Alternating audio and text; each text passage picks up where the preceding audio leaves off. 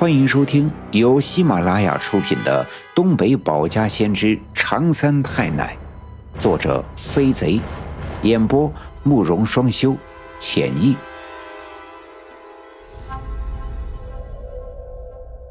第二百六十章：三日下葬，白蛇拦路，功德圆满，百日安宁。又是那匹枣红马驮着我飞回了刘家镇。到了我家的上空，那匹枣红马化作一缕红色的烟雾飞走，我便从空中飘落下来，像秋天院子里的那棵老梨树的叶子，飘飘摇摇、慢慢悠悠地飘落下来。院子里的我正躺在老郑的怀里呼呼大睡。我飘落到我自己身上的时候，这才明显的感觉到院子里的空气多少有点冷。于是我不禁往老郑的怀里钻了钻，仍旧闭着眼睛。我有点累，就想好好的睡一觉。老郑低头看了看我，把我抱得更紧了一点。这时候我听到我爸爸的说话声：“老郑啊，你还是回屋去躺一会儿吧，都在这守了大半夜了，你去吧，暖和暖和，睡一会儿吧，我在这盯着。”老郑伸手放在嘴边，嘘了一声，示意我爸爸小点声。孩子睡着了，然后小声的对我爸爸说：“哎，二哥啊，你去睡吧，我没事儿。明天一早呀，你要做的事多着呢。这时候全靠你了，我没事儿，你赶紧啊去睡一会儿。”老郑为人实诚，和我爸爸的关系十分的要好，所以也不必故意的客套，也的确。这几天前前后后的一大堆事儿，我爸爸的体力一直在透支，也的确是在强撑着。二哥，大勇睡着了，你把他也抱回屋里吧，免得着凉。说着，老郑把我抱起来，递给了我爸爸。我一觉醒来的时候，天已经大亮。我妈妈赶紧给我穿衣服、洗脸，又在我的腰间缠上了一圈白布，在我的胳膊上用别针别了一块白布。中间有一小条红布，我知道这是要给我奶奶下葬了。黑纱上带红布条，是代表着带孝的呀，是孙子辈分的。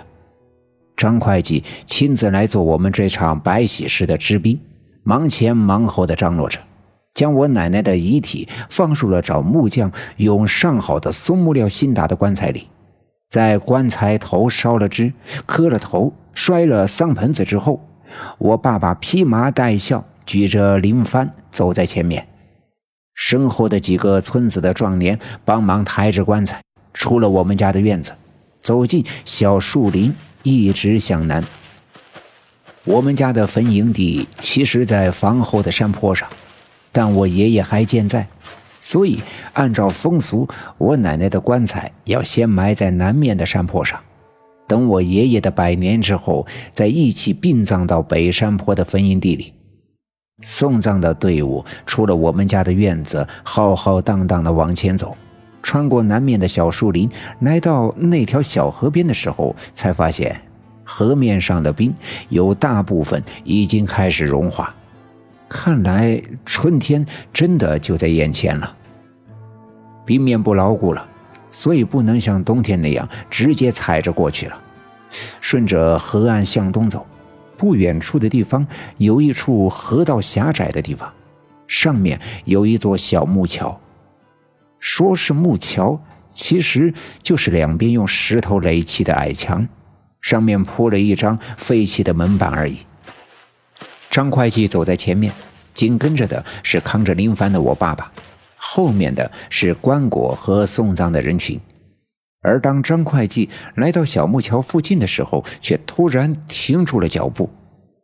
刘家镇的风俗，送葬的队伍不能停，如果停下来会带来霉运，所以大家伙都很纳闷。而当人们围拢过来，顺着张会计的手指的方向看的时候，惊讶的发现，就在前面几米远的小木桥上盘踞着。一条蛇，这条蛇并不大，看上去也只有一米左右，擀面杖粗细，通体乳白色，身上的鳞片光明锃亮，反射着清晨羞涩的太阳光，闪闪发光。他就一动不动地盘在小木桥北岸的一块石头上，头直挺挺地竖着，看着眼前的这一群人。就这样，一条小蛇与一群愣在原地的人们对视了足足有一分钟。张会计伸手拉了拉我爸爸的胳膊：“老二，快跪下磕头，这是你老娘显灵了。”虽然河面上的冰已经融化了大半。这阵子的天气也明显的回暖，春天就在眼前不远了，但却仍旧没有到万物复苏的时候。蛇是冬眠的动物，所以这个季节完全不可能有蛇出现。更何况这白色的蛇更是难得一见。我奶奶生前供奉的是长仙常三太奶，又是长门的出马弟子。而就在奶奶下葬的路上，竟然出现了一条白蛇拦路，怎能不叫人惊讶？人们都不禁啧啧称奇。张会计这么一说，我爸爸才缓过神来，赶紧扑通一声跪在地上。身后跟着送葬的人们，多半都是直近的亲戚和邻里，要么就是受过我奶奶恩惠的村民。除了抬棺材的几个，不能让棺材落地沾尘。剩下的也都跟着我爸爸跪下，我爸爸连忙冲着那条小蛇磕了三个头，嘴里叨念着：“妈，妈，您老咋显灵了？您老，您老安心上路吧，安心上路。”